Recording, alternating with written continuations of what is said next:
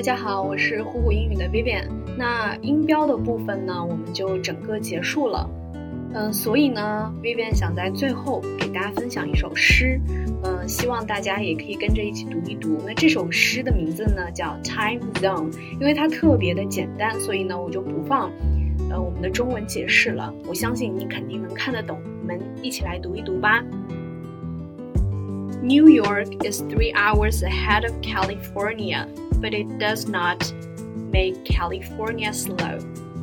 Someone graduated at the age of 22 but waited five years before securing a good job.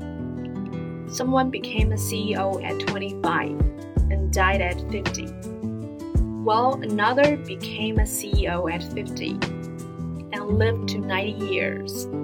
Someone is still single while someone else got married Obama retires at 55, but Trump starts at 70.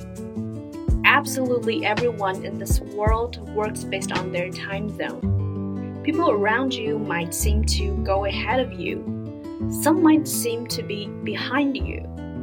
But everyone is running their own race in their own time.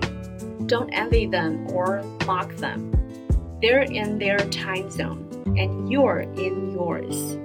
So relax. You're not late. You're not early.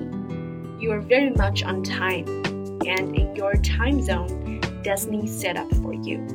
那这个就是今天 Vivian 想要跟大家分享的一首诗，它是讲时间快慢的。如果说你现在特别迷茫，不知道自己想做什么， 停下来读一读这首诗。